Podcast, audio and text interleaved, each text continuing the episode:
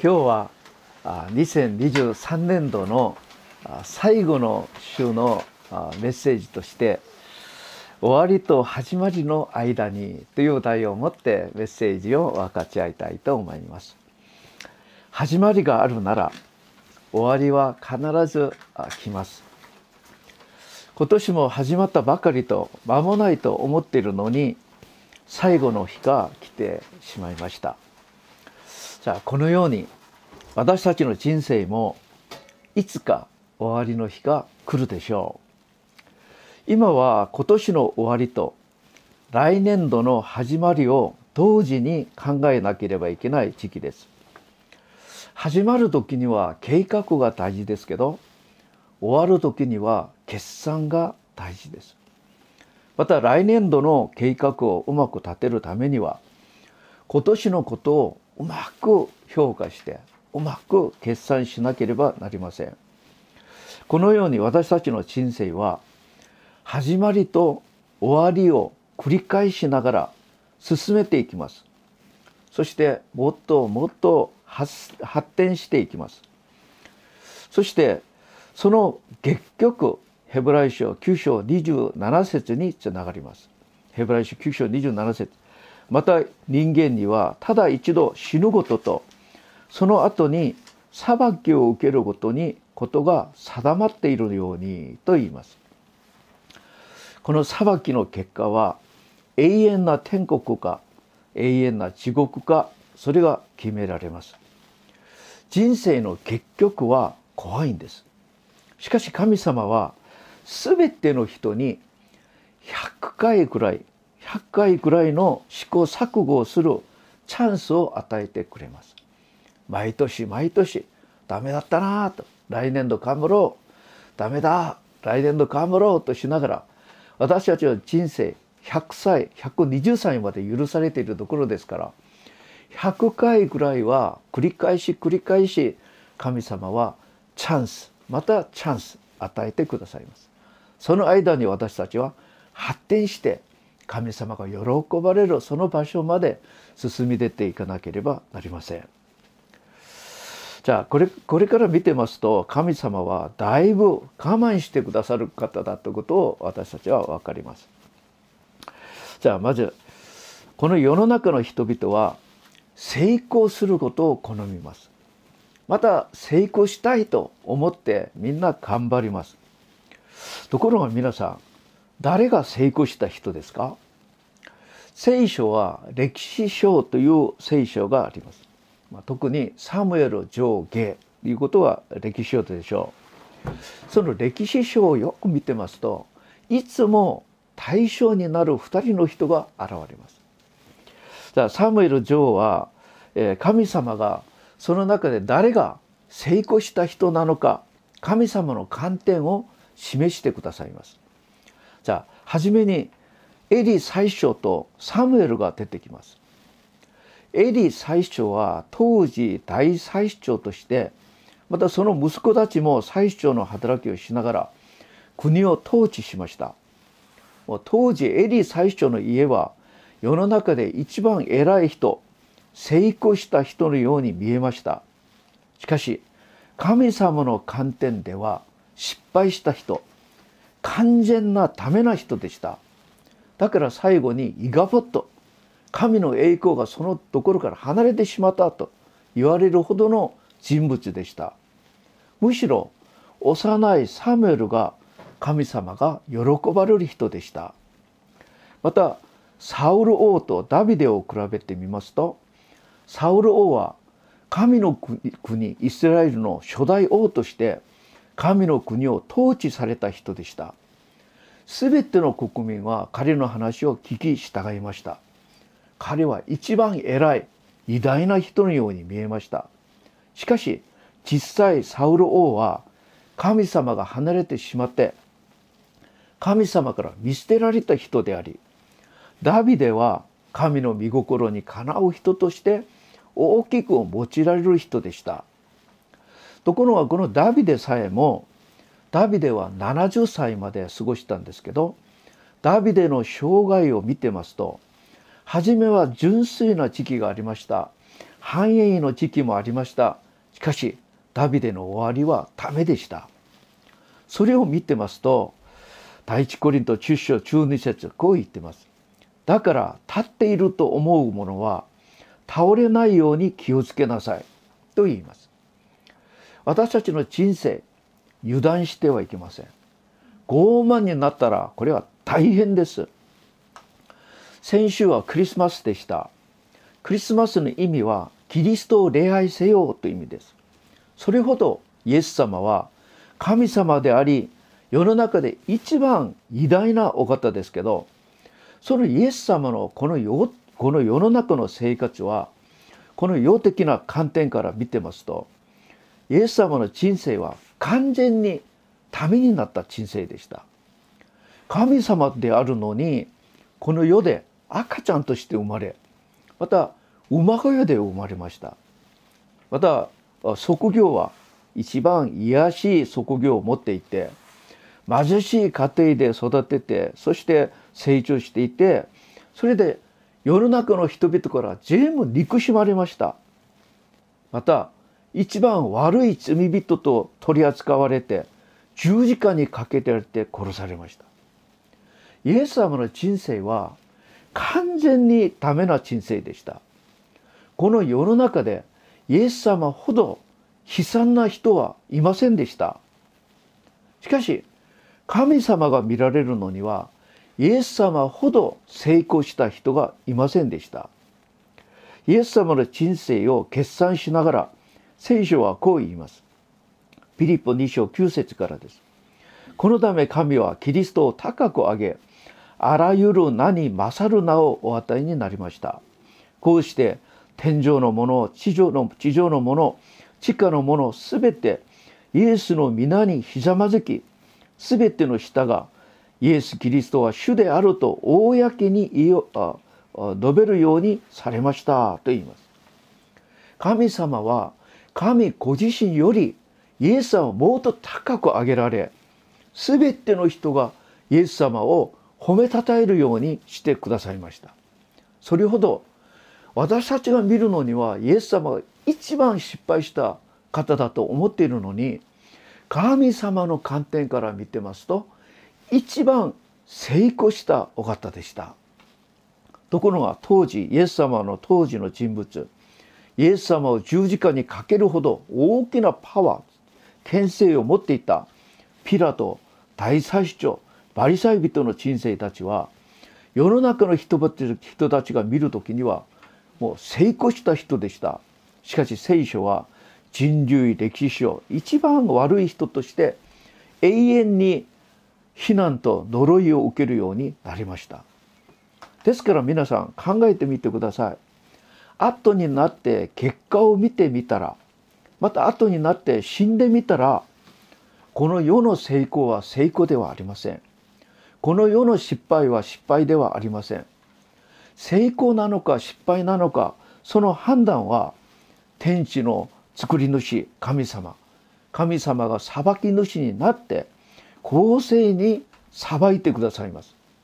それでその結果は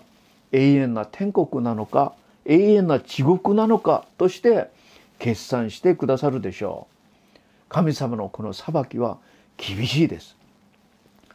私たちは成功した人生にならなければなりません。ではどうすることが成功する人生なんでしょう。この用的な観点から見てますとこの世の中で出世してお金をたくさん稼いで社会的に偉い地位と名誉を持つなら成功した人生だと言いながらみんなそのような人になりたがるそのような心を持っています。しかしこれは人間的な判断この用的な判断です。皆さん人間は不滅です。私たちが死んだら終わりではありません。体は死にますけど霊魂は永遠に生きます。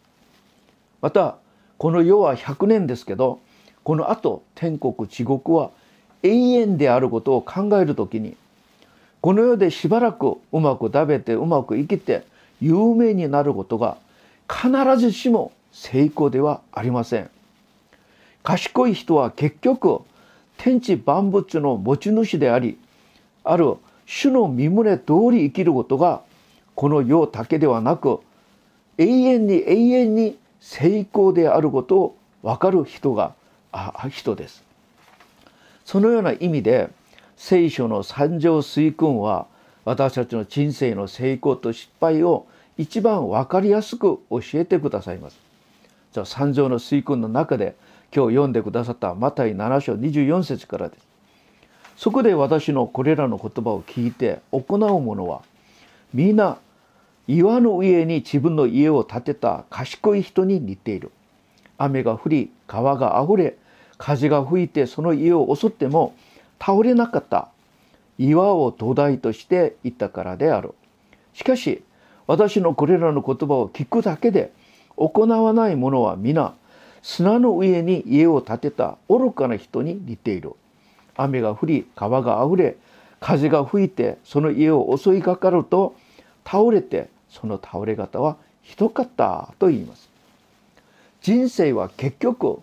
砂の上に家を建てるか岩の上に家を建てるかそのどちらからです。皆さん新しい家を建てて作っておけば立派にもう素晴らしいと思うかもしれません。しかしその土台は何でしょう。砂の上に家が建てた家は洪水が起こったら全て崩れてしまいます。後もなく消えてしまいますが岩の上に建てた家は洪水が襲ってきても確かにしっかり立っているようにこの世の創造主全世界の持ち主私たちの人生の主観者である神様の身胸通り生きることが岩の上に家を建てることであり永遠に永遠に成功する人生になることです。では持ち主である神の身胸って何でしょう？皆さん神様の身胸をどうして分かりますか？神の身胸は神の御言葉である聖書に書かれてあります。ところが聖書全体をどのように読んでどのように理解してそのことをどうして全部従うことができますか？ですからイエス様が聖書で一番大事なことを二つとして教えてくださいました。マルコ12章28節から31節です。ある立法学者がイエス様に尋ねました。あらゆる掟の中でどちらが一番で第一でしょうか？と聞くとイエス様は答えられました。第一の掟はこれである。イスラエルを聞け。私たちの主神である主は唯一の主である。心を尽くし精神を尽くし思いを尽くし力を尽くしてあなたの神である主を愛しなさい第二の掟はこれである。隣人を自分のように愛しなさい。この二つに勝る掟は他にありませんと言います。イエス様は聖書全体を要約すると二つだと言います。第一戒め、第二の戒めだと言います。第一の戒めはあなたの神様を愛しなさい。また第二の戒めはあなたの隣人を愛しなさい。この二つだと言います。この用的な観点から私たちが見る時どなたが一番成功したのか今年会社でどれほどこのポストが上がりまたどれほどたくさんのお金を稼いでいったのか皆さんそればっかり私たちは考えるでしょう。また子どもたちには今年どのぐらい成績が上がり立派な学校に進学したのか。また結婚してお家お家を買って車を買ってこの世の中でどのぐらい幸せに過ごしたのか。私たちはそのことを成功だとこれが幸せだと考えているかもしれないけど神様の観点永遠な裁きの観点から見てますと神様をどのぐらい愛して隣人をどのぐらい愛したのかこの2つによって神様の裁きが行われるということです。この観点から皆さん考えてみましょう。今年私たちは神様をどのぐらい愛し隣人をどのぐらい愛したでしょう。これをもっと具体的に神様を愛して何をされたでしょう。皆さん神様に礼拝し神様に仕え主の栄光のために主の喜びのために私は何をしたんでしょう？また主の教会のために何をしたんでしょう？主の御言葉を愛してどのぐらい主の御言葉にあ口ずさみそして黙想しそれに従ったでしょうか？また隣人を愛して何をしたでしょう？隣人を愛しその人に救済の活動をしその人に仕えその方たちの救いのために私たちは何をしたのでしょう？私たちはどのぐらいどうすればいいのかイエス様が私たちの模範として信仰と生活と刺激の完全な模範ですけどイエス様はマタイ4章23節でこう言っています。イエスはカリラヤの中を回って諸街道で教え御国の福音を述べ伝えまた民衆のありとあらゆる病気や患いを癒された。じゃあ私がある人を愛してどのぐらい助けたのか。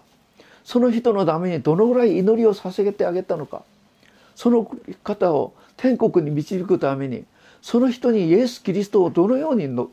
伝えたでしょう。またその人を病気を持っている人を心きたいと思って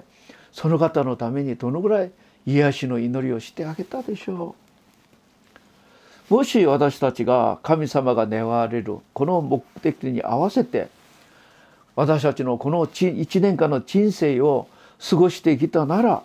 神様はこのように約束されます。マタイ6章33節です。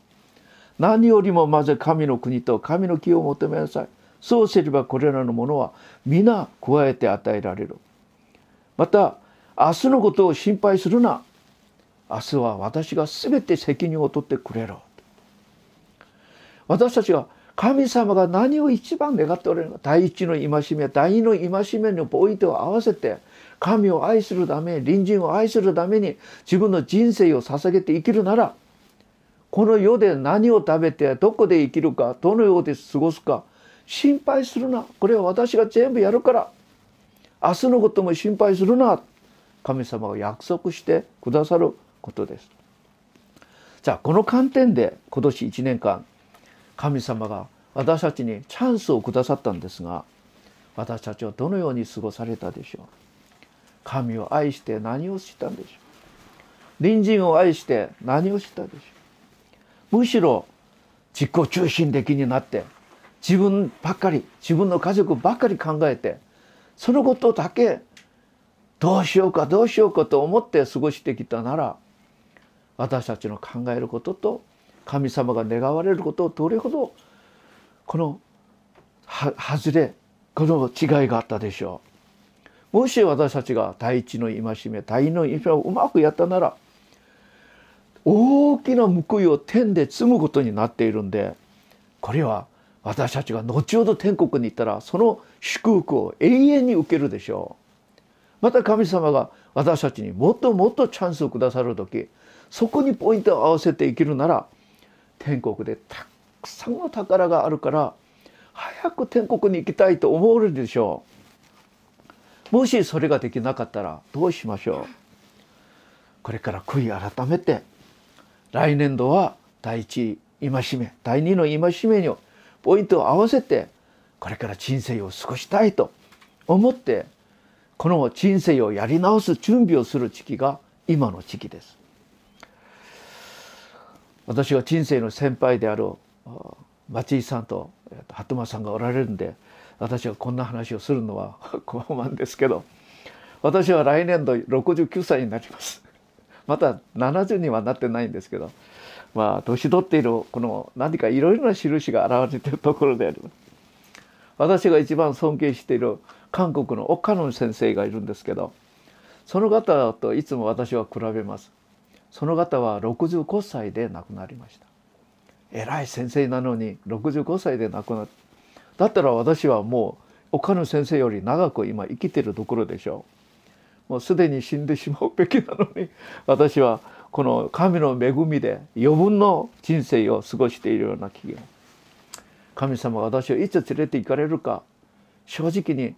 毎日神様にそれを聞いているところであります。神様は私を連れて行かないでまた生かしてくださるのは天国で永遠な天国であなたが受ける報いのためにこの世で時間を与えるからもっともっと準備しなさいよ。天国は長いよ。永遠だから。そこで永遠に祝福されるか永遠に神の恵みの中で生きるかそうじゃないかはこれは大きな違いだから。だからあなた今与える今日の時間を通してもともと準備しなさいよということ。牧師だったら牧師道らしい準備をしっかりしてこの世であなたの働きをしっかりしてこい言われるような気がします。皆さんもし当たり前ですけど私はいつもこのようなことを考えています。もし来年度も神様が私たちに命を1年間また与えてくださるなら皆さんは神の身旨通り生きる覚悟ができていますか？神の身旨第一の戒め第二の戒めです。神を愛して隣人を愛して私の人生を神のために隣人のために精一杯頑張る。そうするならあなたが食べること生きることあなたがどうすればいいのかそのことは私が全部やってあげるから。あなたは第一の戒め。第二の戒めだけやりなさいということ。じゃあ皆さんどうですか？うまくやりましたか？うまくできなかったですか？じゃあうまくできなかった場合は今日私はそのことをために主の晩餐式を行いたいと思います。主の晩餐式は私の考えでは人生のやり直しができる神様イエス様の体イエス様の血を私たちはあって飲ませて人生をやり直しができるようなチャンスをくださることと同じです。ぜひ今日一緒に主の晩餐式を行いながら来年度は必ず主の見前で「おおうまくやった」と言われるほどの人生を過ごしたいその覚悟を持って今日の礼拝また主の晩餐式に参加していただければと思いますお祈りいたします。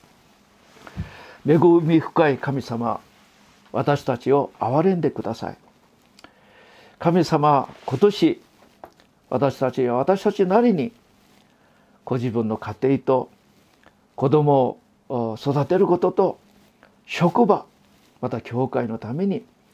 最善を尽くして頑張りました。しかし私たちの力ではうまくできませんでした。主よ私たちを憐れんでください。来年度はうまくやりたいです。神様私たちに神様の力信仰の力を豊かに豊かに与えてください。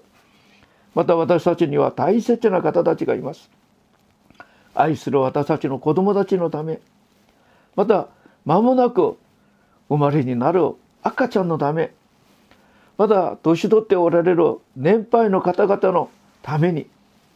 また私たち教会の信徒皆さんのためにどうかどうか主の豊かな恵みと憐れみをお与えくださいまた今年はうまくできませんでしたが万事が益となるように全てを合わせて善にやらせてくださる神様を信じます。私たちを助けてください。イエス様の皆によってお祈りいたします。アーメン。アーメン。じゃあでは賛美歌1節2節を賛美しながら主の晩餐式を準備